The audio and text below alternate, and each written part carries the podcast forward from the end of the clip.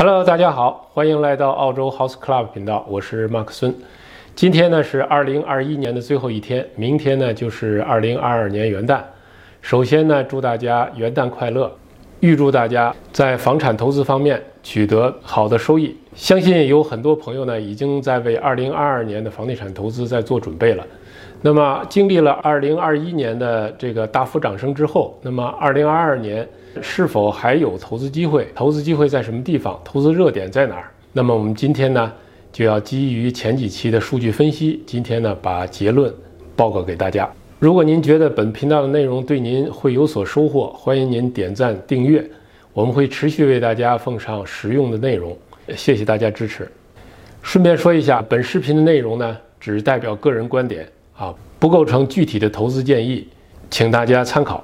在公布二零二二年投资热点和投资方向之前，我们有必要呢对我们所讲的投资热点和投资方向做一个简单的说明。我们所指的投资热点或者投资方向，指的是在长期基本面正常的情况下，中短期可实现快速增长，并且具有比较高的确定性的区域或者投资标的。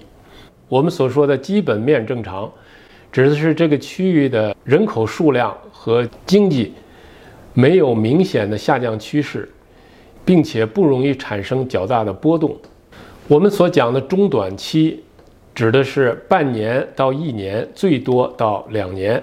为什么说我们只判断中短期的市场走势呢？第一呢，是因为澳大利亚的房地产市场，如果从长期走势上来看，它呢都是向上的啊，不需要去做判断。第二呢，房地产市场呢是受多重因素影响的，那么呢，在中短期可以根据它之前的呃市场数据和市场趋势，那么做出一个判断。那么在中长期和长期来说，那么某一个阶段会形成波动。或者下降，在目前来说是很难预测的。随着时间推移，我们会不断的做出中短期的市场的分析。第二，如果我们购入的房产能够在中短期一一到两年的增长，迅速脱离成本区域，这个房产投资就是成功的。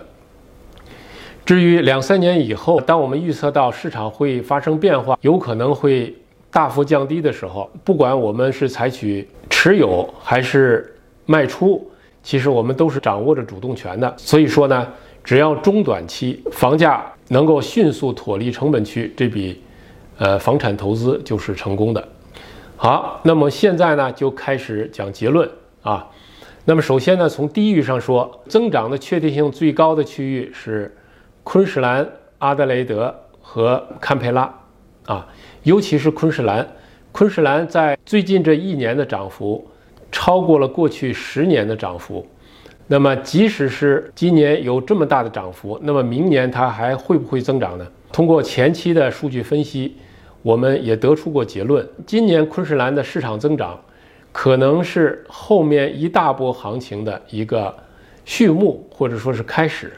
啊，昆士兰的房子在中短期它的上升的确定性是非常高的。如果您有合适的标的，那么呢可以果断买入啊。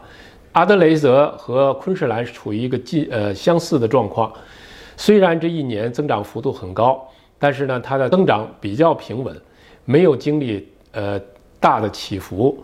而且呢，阿德雷德的市场呢，不管是买卖。市场还是租赁市场都处于一个供不应求的状态，所以阿德雷德的房地产市场中短期内它的增长的确定性是比较高的。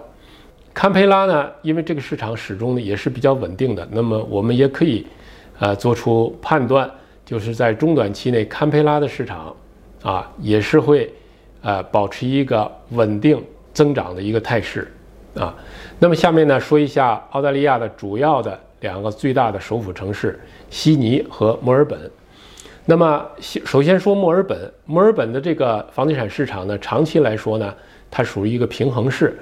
那么今年呢，经过呃如此大的一波涨幅以后，明年它势必会对今年的涨幅呢进行修正，啊，这是市场呃市场本身的规律决定的啊，尤其是墨尔本的涨幅比较高的地区和房价比较高的那部分标的，啊。可能明年呢会经历一个比较大的深幅的一个回调，请大家注意风险。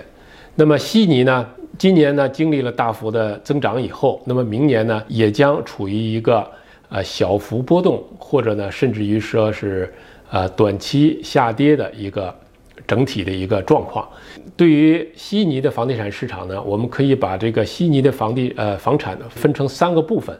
啊，那么百分之二十五的最贵的这部分呢，我们把它称作是豪宅。那么这部分市场呢，在今年三月份呢，涨升幅度是非常大。那么呢，在三月份以后呢，也出现了一个迅速放缓的一个过程。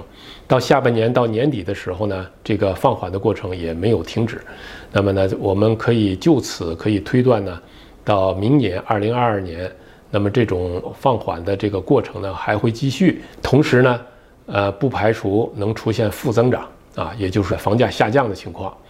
那么，对于这个百分之五十的中价位的啊房产来说，虽然呢，呃，房屋的这个涨价的幅度比那个豪宅市场小一些，但是也经历了一个大幅增长和快速回落的一个过程。那么呢，到明年的时候呢，也仍然需要一个消化的过程。所以说呢，这个。百分之五十的最大量的这个中价位的悉尼房产，明年呢也要经历一个增长放缓，甚至于负增长的这样一个阶段。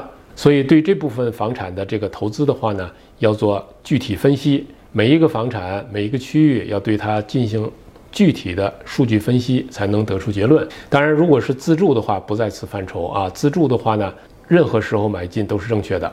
啊，那么最后一部分呢是百分之二十五的低价位的房产，那么这部分呢，我们看到在整个的今年，呃，整年的来看，它的涨升的幅度呢非常的平均啊，这个持续的非常好。到下半年到年底的时候呢，也没有出现啊明显降温的情况。